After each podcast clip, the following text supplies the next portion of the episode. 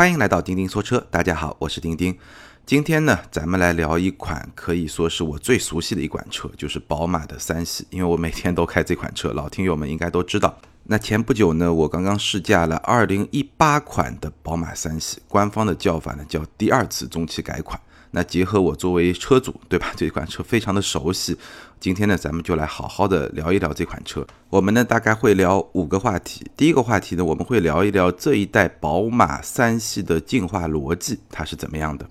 第二部分呢，我们会聊一聊2018款的三系，它到底变化在什么地方？为什么我会在文章里面说它是这一代宝马三系性价比最高的款型？第三部分呢，我们来聊一聊驾驶感受，因为三系作为这个级别的运动轿车的标杆，很多想买这款车的人多多少少还是冲着运动这两个字去的。那咱们可以聊一聊开起来到底怎么样。第四部分呢，我们来简要的展望一下下一代三系。因为有很多朋友也在问我，说是现在这个时间点买这一代三系性价比非常高，还是说我再等两年去等下一代的三系？毕竟三系已经进入了一个快要换代的这么一个时间节点。那这个问题我怎么看？最后一部分呢，我会回答几位听友关于二零一八款宝马三系的几个疑问，是我在微博和微信平台收集到的一些相关的问题。好，咱们就从第一部分开始。开始之前呢，先跟大家说一声抱歉啊，因为这两天确实嗓子不太好，我不知道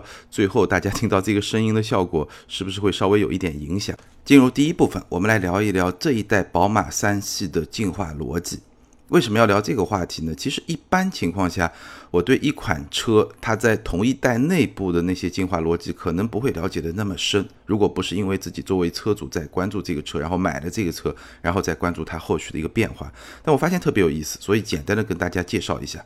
这一代宝马三系。我记得大概是一二一三年的时候问世，然后一五年呢进行了中期改款。其实到此为止，这个逻辑都非常正常。一五年中期改款的时候呢，宝马做了一个非常重要的动作，就是把 M 套件这么一个版本下放到了标轴版的三二零 iM 这个车型上。这样一来呢，三系的 M 套件车型的数量就大大的增加了。也是从这个时候开始呢，M 套件版本这么一类车型开始成为宝马 M 战略的一部分，或者说是一个衍生部分。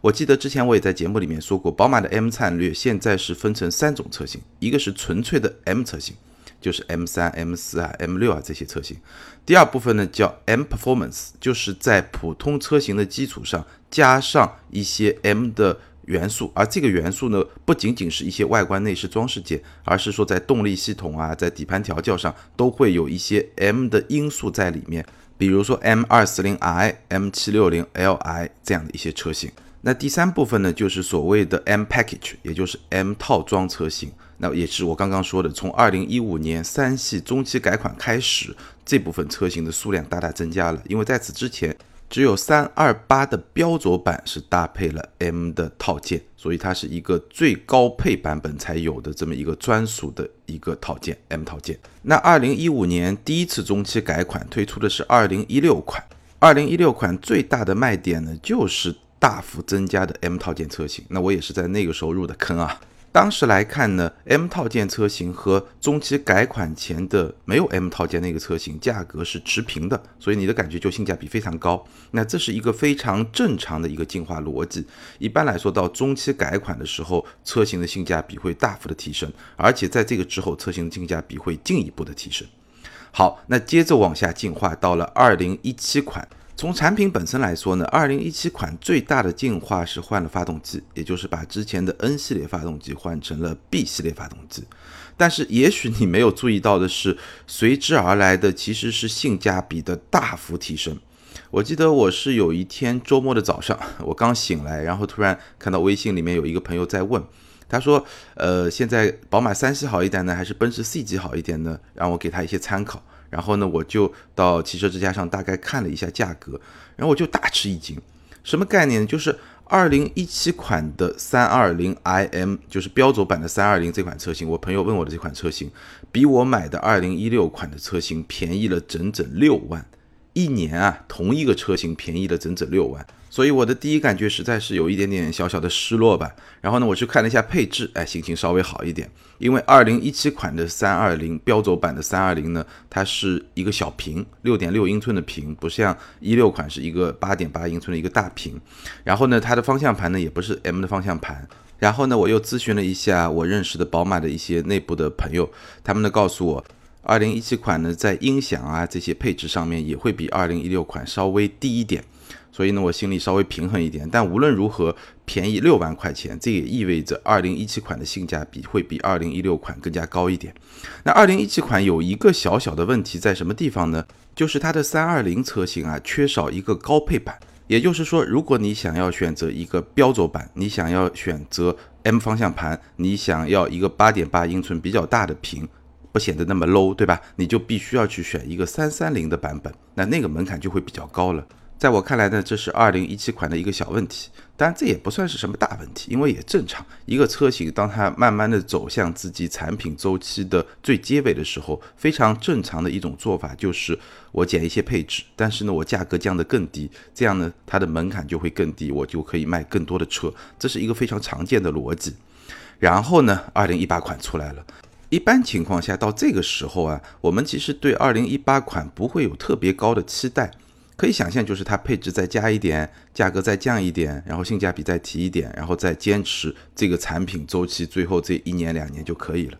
但是二零一八款出来以后，我看了它的配置之后，还是非常的吃惊，真的是非常的吃惊。因为我发现啊，从某种程度上来说，它的套路还是我刚才说的套路。但是这一次呢，宝马在三系这款产品上，原来可能正常是一小步，但是它迈了一大步。这个一大步以后呢，就出现了。我在文章里面也说了，这一代宝马三系性价比最高的款型。从配置的角度来说呢，大体可以分为两条。第一呢，主力车型售价不变的基础上不配置，比如说二零一八款的三二零 iM 这款车型，就标轴版的三二零 M 套件，这个车型呢价格不变，但是呢它重新拥有了 M 的运动方向盘。第二呢，它推出了一个性价比非常高的。版本叫药业版，完整的说法呢叫 M 运动药业版，你可以理解为是 M 套装版本的一个比较高配的版本。标轴版的三二零、三三零，长轴版的三二零、三三零都有。那这个版本呢，我们待会儿再去说。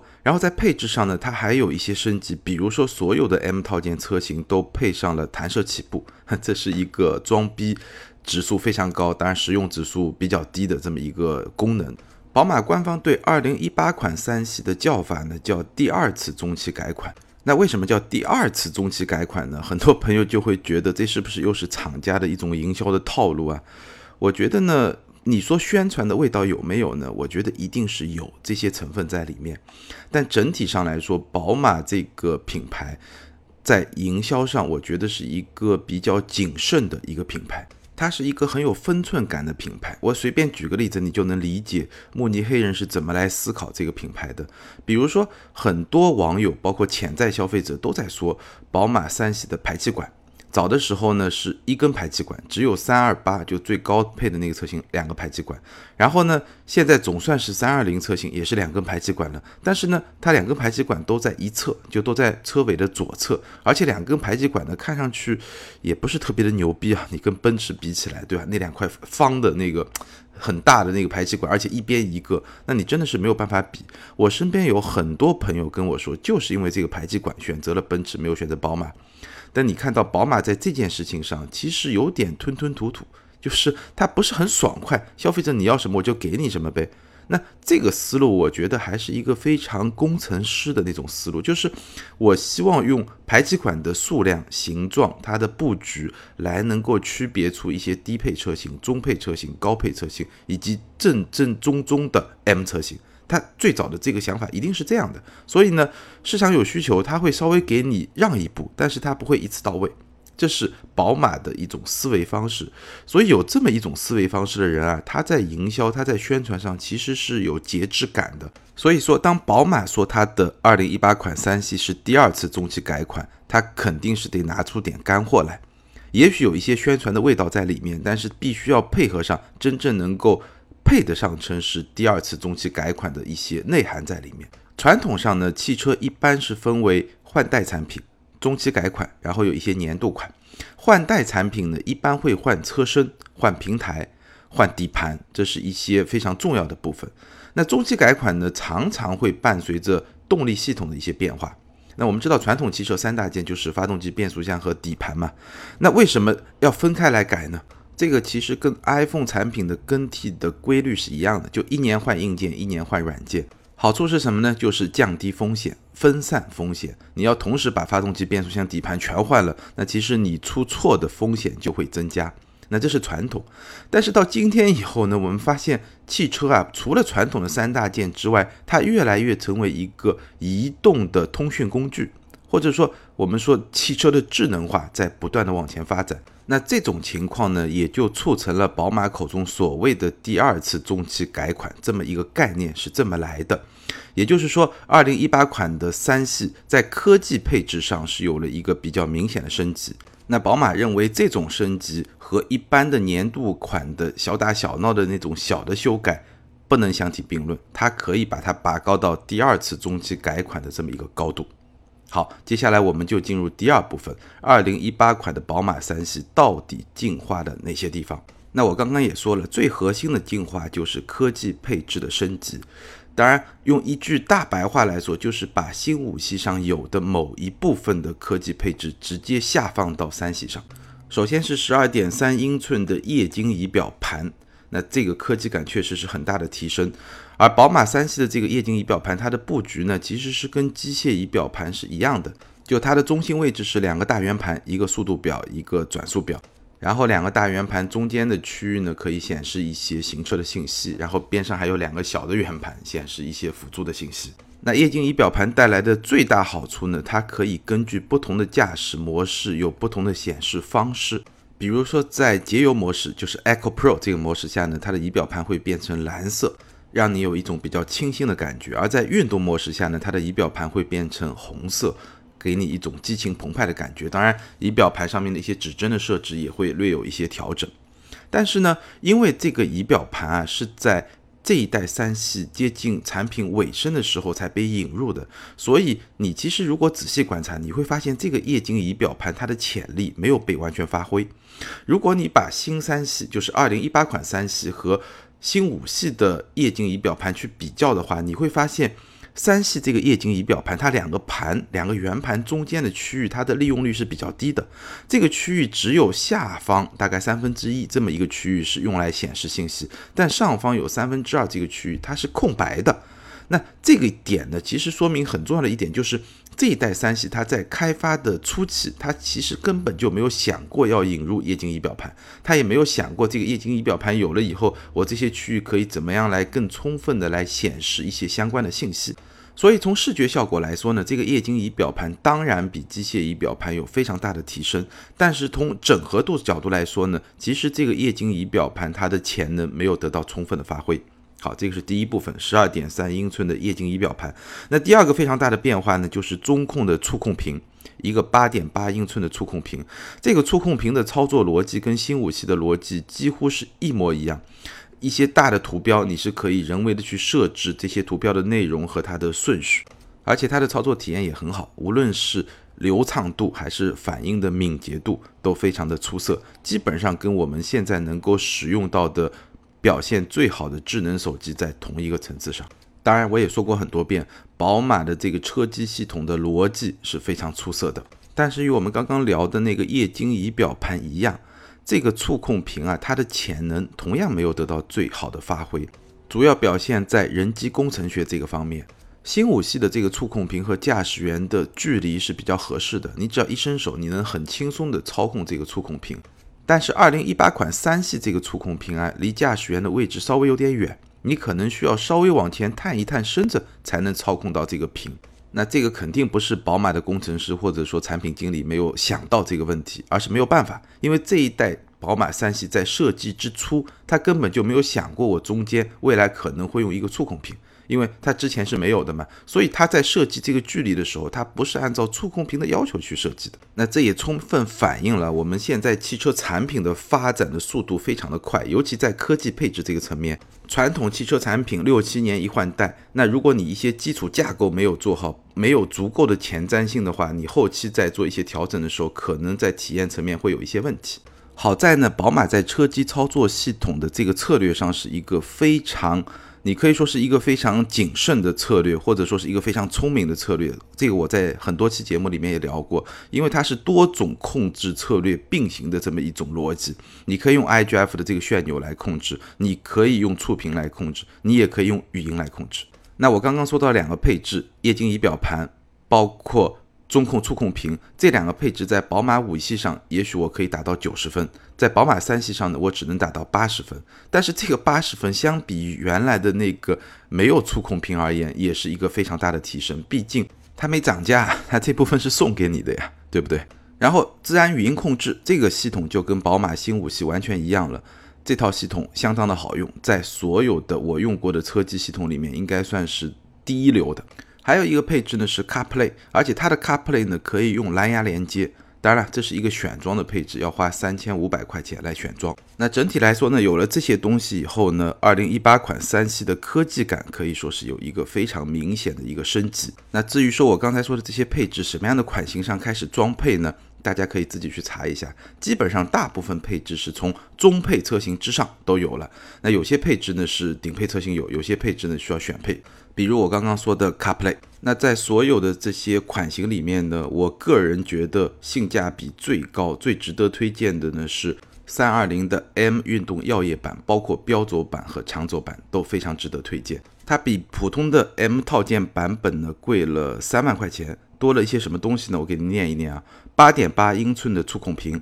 ，GPS，十二点三英寸的液晶仪表盘，哈曼卡顿的音响，包括车联网。然后在外观和内饰方面呢，也进行了大量的升级，包括黑色高光进气格栅、熏黑效果的 LED 大灯和尾灯、黑色的外后视镜罩、铁灰色的运动轮毂，普通版本是银色的，哎，我那辆就是银色的。然后还有黑色的镀铬排气管，还有碳纤维纹理的铝制饰条，就是说从外观到内饰都有相当的识别度，而且会比普通的版本呢更加酷一点。它叫耀夜版。从设计上来说呢，就是围绕黑色 这么一个元素做了一些演绎。那这一堆东西加起来要多少钱呢？标轴版大概终端我了解下来在三十万左右，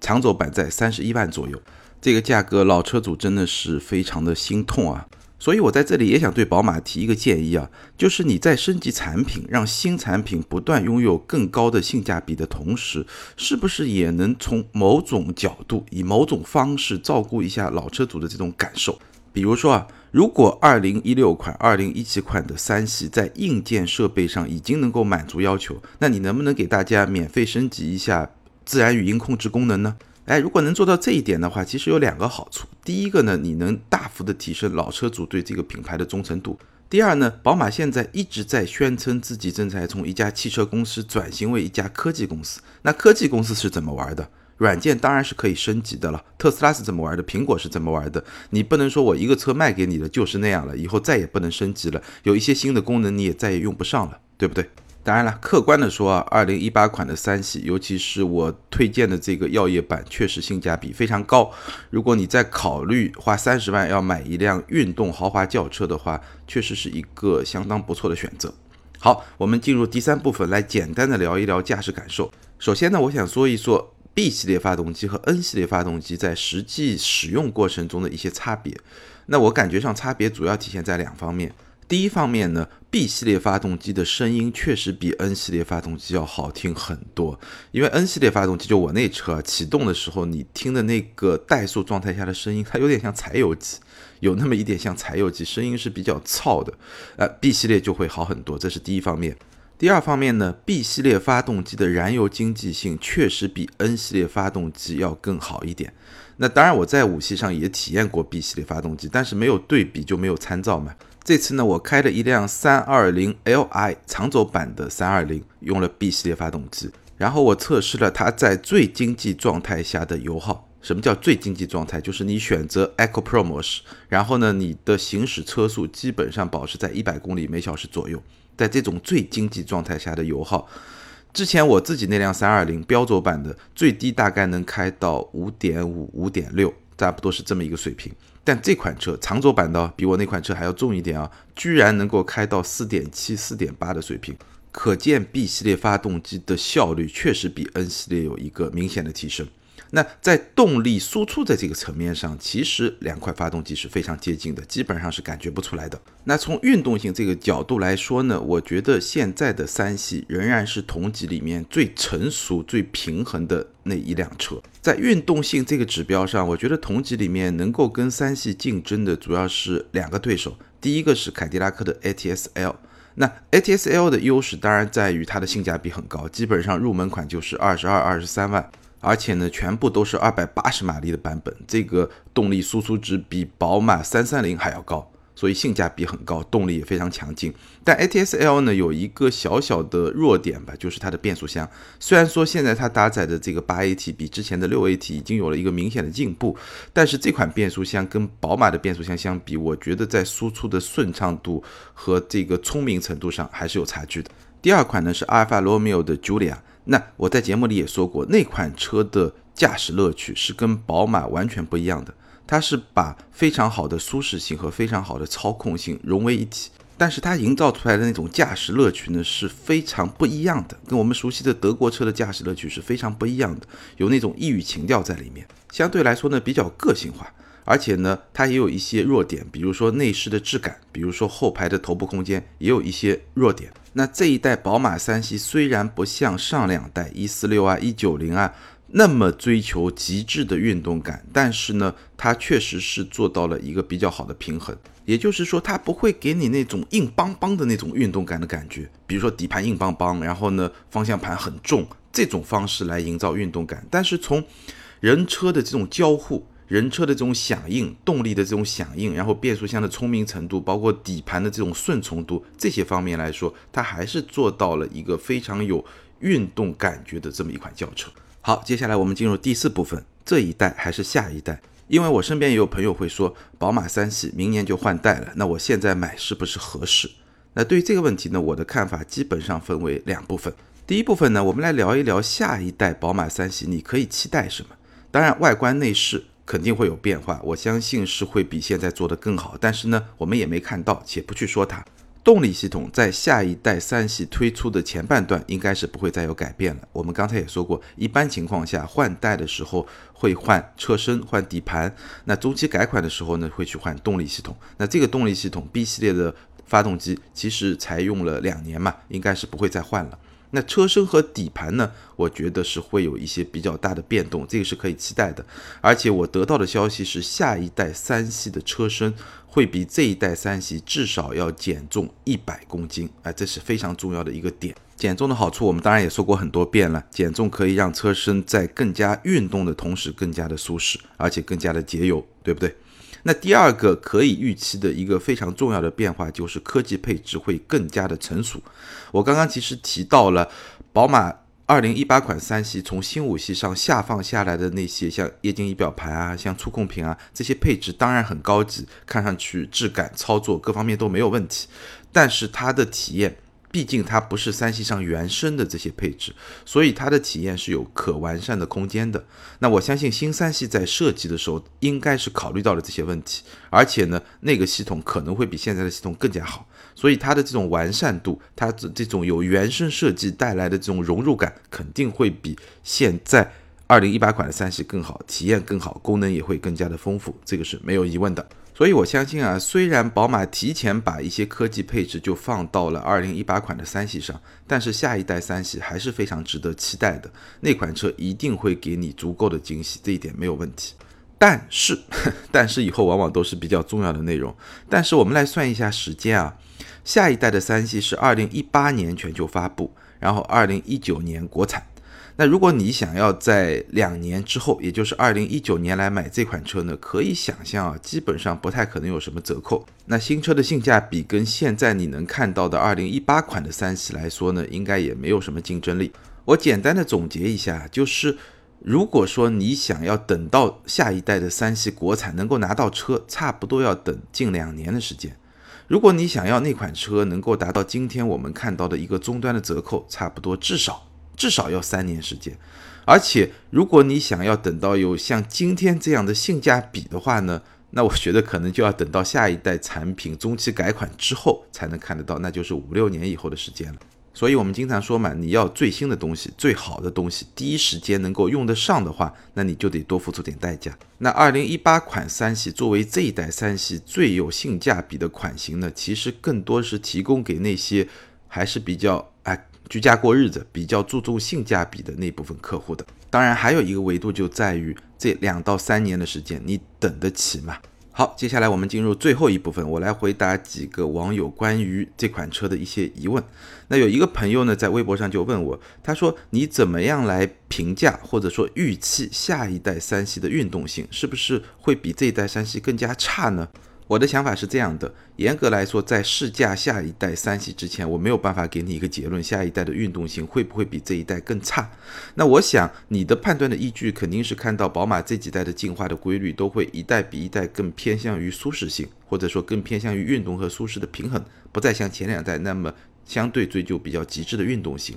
但是我的判断，我认为下一代宝马三系的运动性应该不会比这一代差，主要是两个依据。第一呢，我认为这一代宝马三系已经在运动性和舒适性这两者之间做到了一个非常好的平衡。如果你开过上一代宝马三系，那你会知道那款车的方向盘确实是太重了，那款车的底盘确实是有点硬，硬到损失了或者说伤害到了舒适性，所以宝马才要改。但这一代已经平衡做得很好，我认为宝马没有必要再去往舒适性的方向去做调整。这是第一，那第二呢？我刚才也说了，下一代的宝马三系应该会比这一代减重至少一百公斤以上，这意味着它的运动性天然它有一个基础能够进一步的提升，也意味着如果宝马真的想把这辆车做得再更加舒适一点的话，它也可以不去牺牲运动性，它是有这个先天条件在里面的。另外有一个网友问，他说我是该买现在的三三零的 M 运动药业版呢，还是等一等新叉三？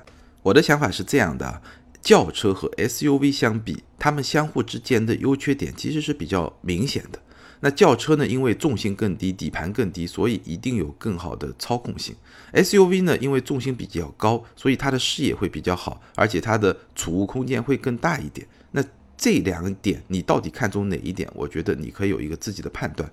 然后呢，我可以给你补充我得到的关于新。X 三的一个信息，我之前节目里面说过，新 X 三国产以后会加长，这个信息现在看来是不对的。我现在得到的信息呢，宝马方面没有最终百分之一百确定，但是极大的概率，百分之九十吧，百分之九十以上的概率，国产的 X 三是不会再加长了。当然，我们现在看到海外版本的，就是全球版本的这个 X 三，已经比上一代的 X 三是有一个明显的加长，也就是说它的空间。会比这一代的 X 三是有一个明显的提升，但是进入国内以后不会再加长了。那这个信息呢，可以供你去参考。那还有一个问题呢，就是你选择现在的三三零 M 运动药业版也好，别的版本也好，其实就像我刚才说的，跟你选择这一代三系和下一代三系有一件事情是一样的，就是新叉三国产以后，在初期它的性价比肯定没有办法跟